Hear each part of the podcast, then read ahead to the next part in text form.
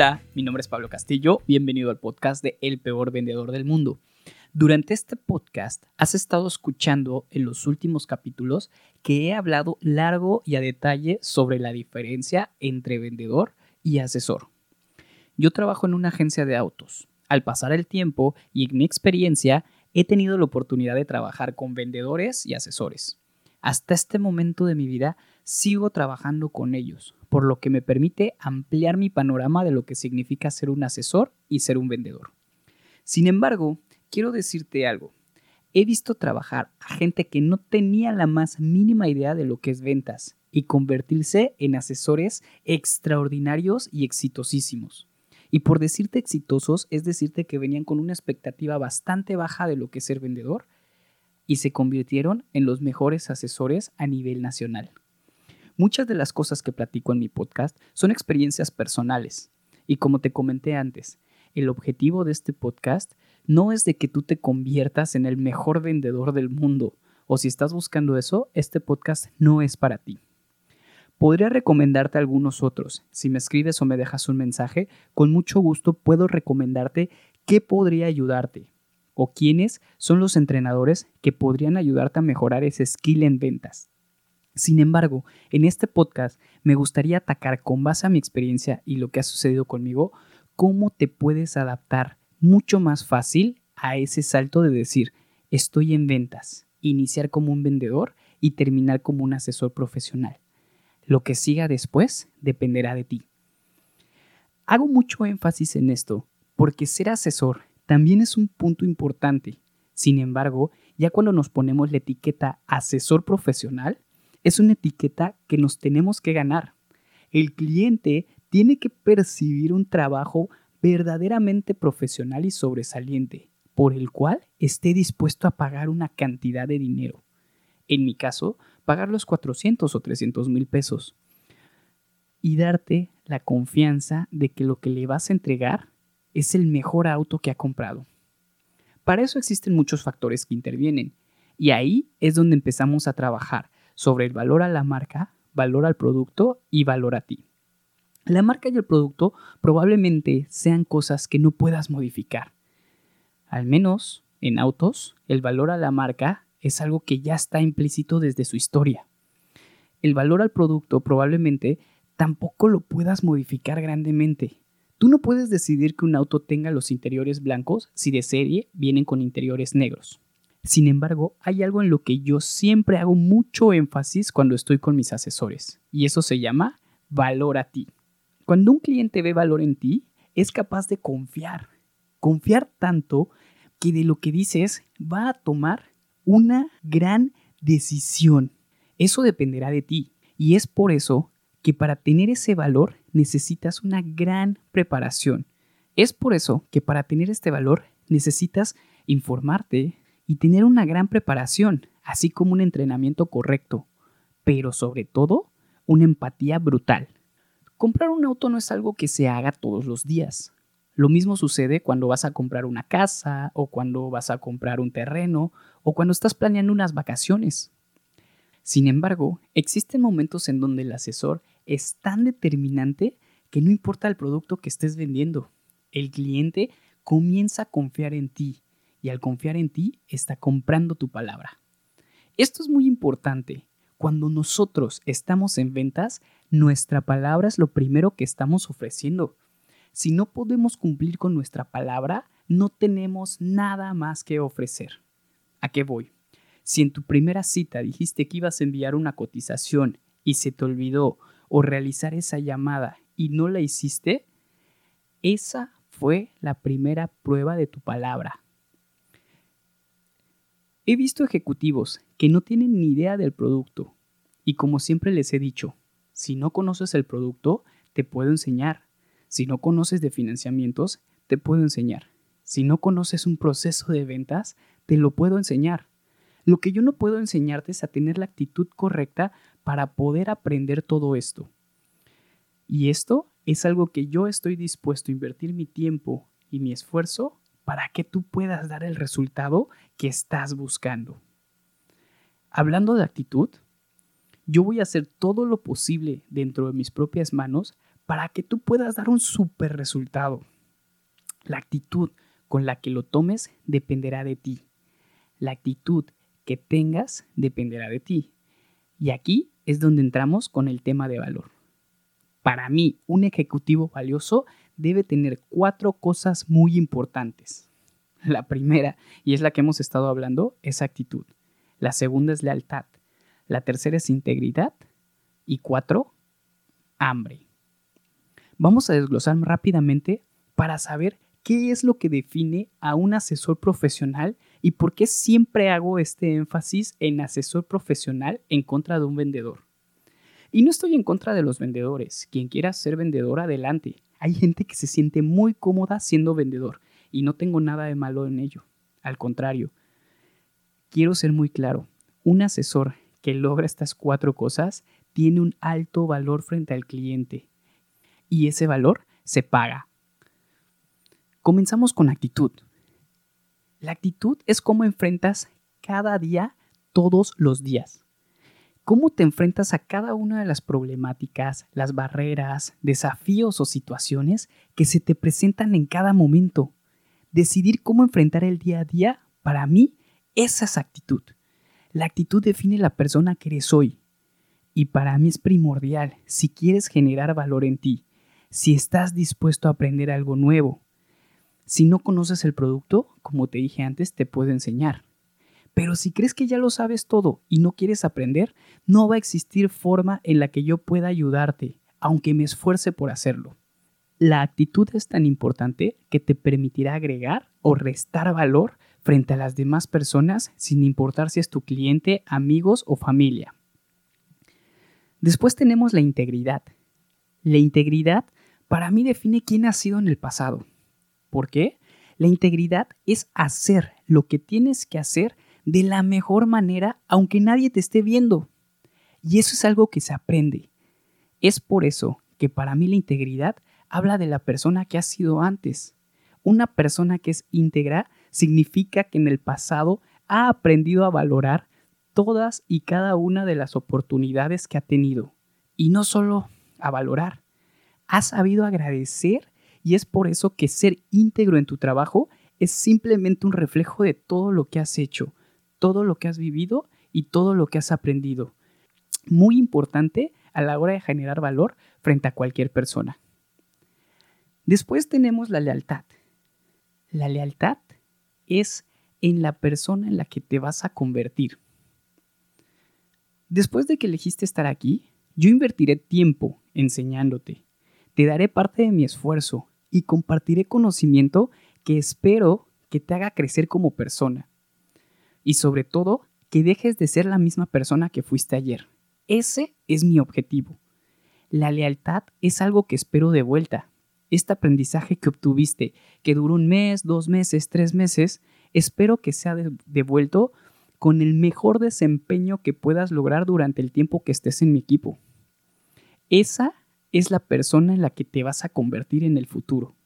Cuando una persona te quiere ayudar, te mantienes y existe un apoyo mutuo.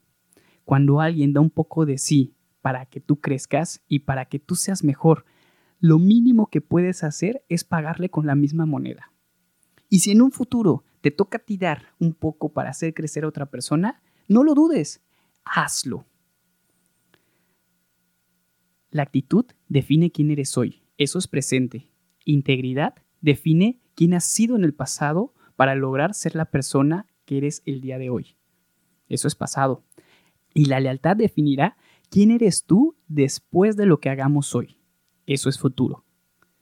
El cuarto y no menos importante es uno de los que para mí es fundamental y se llama hambre. Hambre de querer aprender y no conformarte con ser la persona que fuiste ayer. Hambre de querer ser no solo el vendedor, sino el mejor asesor profesional. Hambre de querer aprender a utilizar todas las herramientas que están en tu poder o en tu alcance. Hambre de querer potencializar tu resultado. Hambre de que quieras ser el número uno en lo que estás haciendo. Esa hambre va a definir cómo vas a tratar a tu cliente para que esta relación a futuro genere el mayor beneficio para ambos hambre de cómo vas a aprender unas nuevas técnicas para que la persona que no pudiste impactar en el pasado logres impactarlas en el futuro. Hambre es cómo me voy a capacitar en las cosas que ya aprendí, qué me hace falta y con humildad aceptarlas. Todos tenemos algo que mejorar.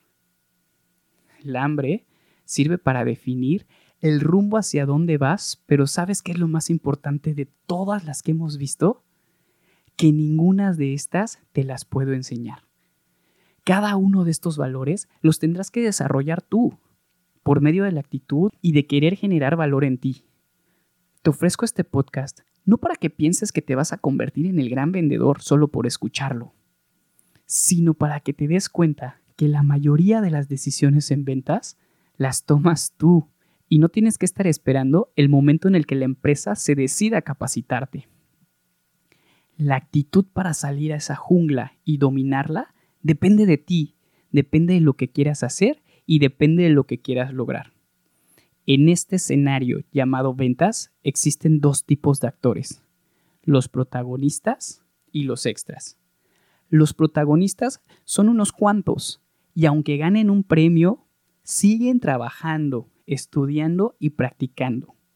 Los extras siguen siendo reemplazados en cada película.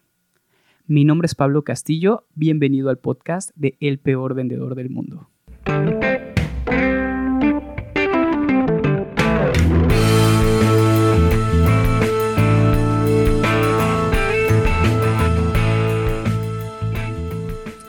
A lo largo de este podcast también hemos estado platicando sobre algo que se llama empatía.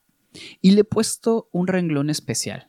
Y ahorita quiero platicar un poquito sobre cómo podemos generar empatía en un rango muy cortito, en, una plática muy rápida, porque existen diferentes formas y diferentes técnicas para generar empatía. Pero antes que nada, necesitamos definir con quién estamos hablando el día de hoy. ¿A quién tenemos enfrente o con quién estamos eh, tratando? Hoy por hoy podemos, podemos decir que estamos tratando con cinco generaciones totalmente diferentes. Normalmente, una persona que se encuentra en ventas trata las cinco generaciones de la misma forma, y eso es uno de los errores más grandes. La primera generación con la que estamos tratando se llama baby boomers. Los baby boomers ya son las personas más eh, longevas, ¿ok? Son las personas más grandes de edad. Y estos generalmente suelen ser muy ambiciosos. Sin embargo, son gente que su generación está eh, situada en la época de la postguerra. ¿Qué sucede en la época de la postguerra? Pues había muy poca competencia, había muchas oportunidades y la gente pues era muy cómodo conseguir las cosas y era muy fácil. La gente iba a los lugares a, eh, a buscar lo que quería, el producto que quería, que quería conseguir. Existía cierta escasez, sin embargo, en temas de dinero, pues los bancos eran muy pocos y no era algo muy recurrente había mucho flujo de efectivo, con lo cual pues la gente está acostumbrada a realizar transacciones en efectivo. Evidentemente estas personas en cuanto a tecnología están en la nulidad. Estamos hablando de que son personas que tienen eh, un celular y que seguramente lo único que hacen es contestarlo, ni siquiera hacen llamadas por teléfono. Después de los baby boomers tenemos una generación que es la generación X. Ojo, porque esta generación X son hijos y están influenciados directamente por los baby boomers, sus padres. Lo que hace esta generación es que, bueno, ya tiene un celular en la mano, sin embargo lo utiliza para lo básico, enviar un WhatsApp, si acaso, o prefieren hacer llamadas. El contacto con estos clientes generalmente suele ser mucho más cómodo si les envías una llamada o inclusive si les envías un mail eh, esta generación X estuvo plagada de cambios. Y vamos a entender algo como de cambios que ni siquiera se dieron cuenta. Esta generación X es la generación que de repente empezó con un medio de comunicación que se llama la radio. De la radio grande se fue haciendo más chiquita y después le presentaron una televisión que era gigantesca y solo se veía en blanco y negro. De ahí la televisión empezó a tener color. Y un tiempo después, la televisión era más pequeña.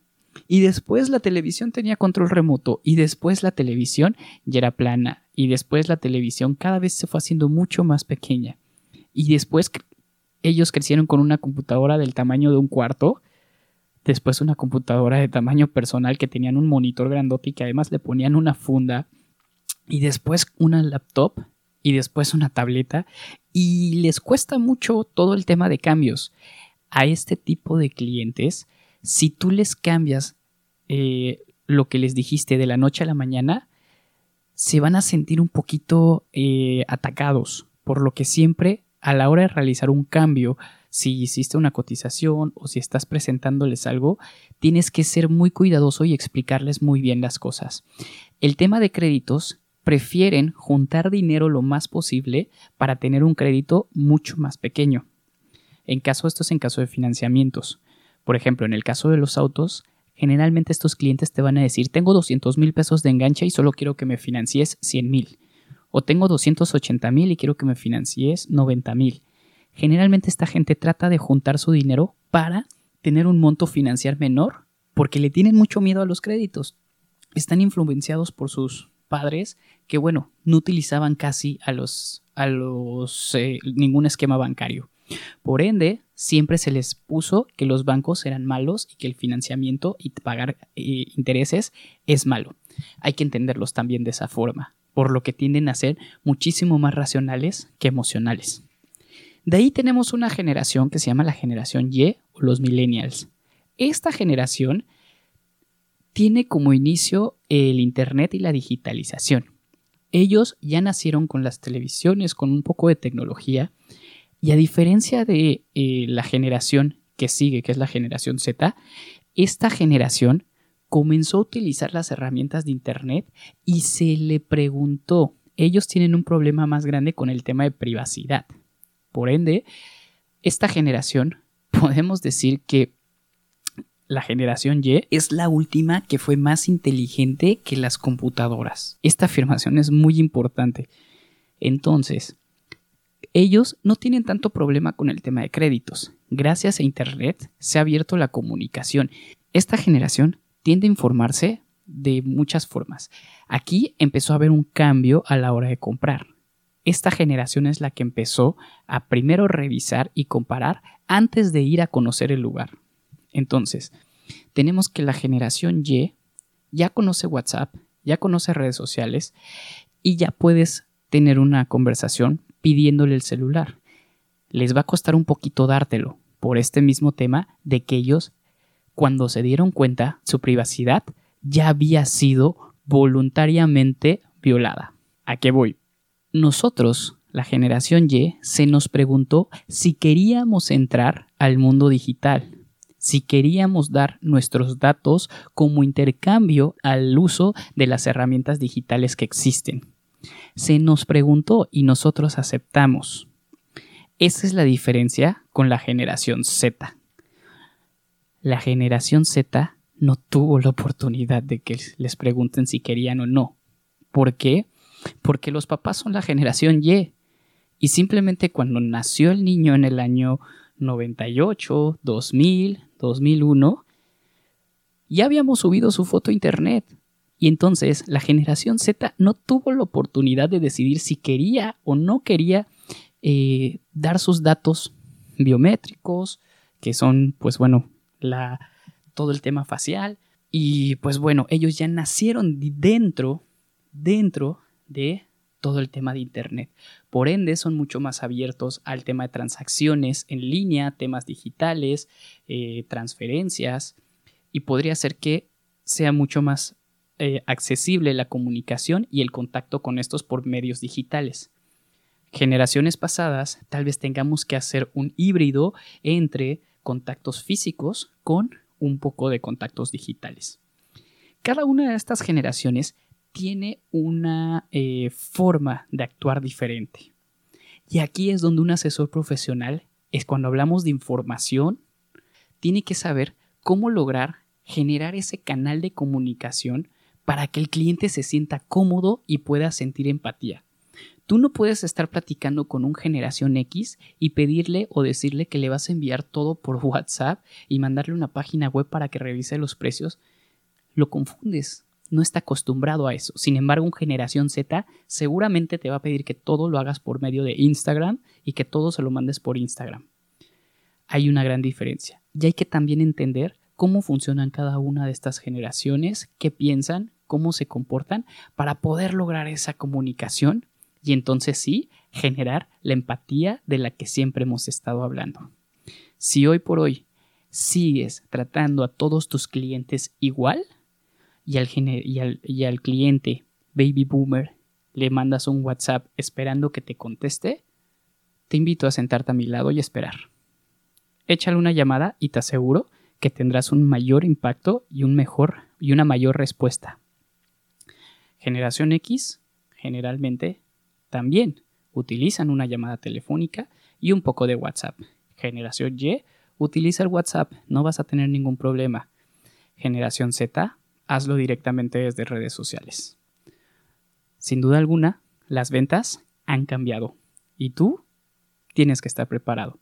¿A qué generación te pareces tú o te sientes influenciado?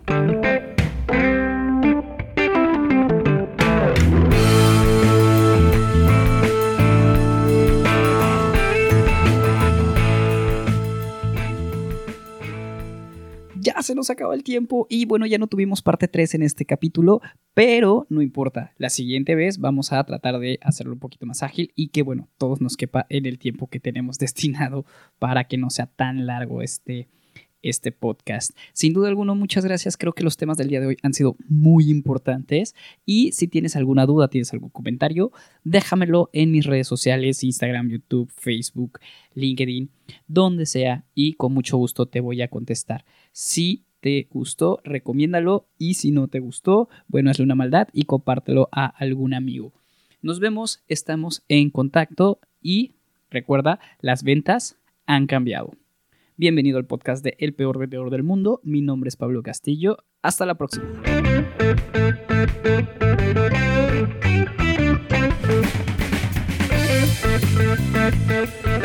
Déjame saber cuál es tu opinión de estos temas que tocamos el día de hoy y sobre todo si tienes alguna duda, algún comentario o cualquier información extra que te gustaría que extendiéramos un poquito más, escríbeme en mis redes sociales, Instagram, Facebook, YouTube, estoy como el peor vendedor del mundo. Nos vemos en la próxima y gracias por tu sintonía.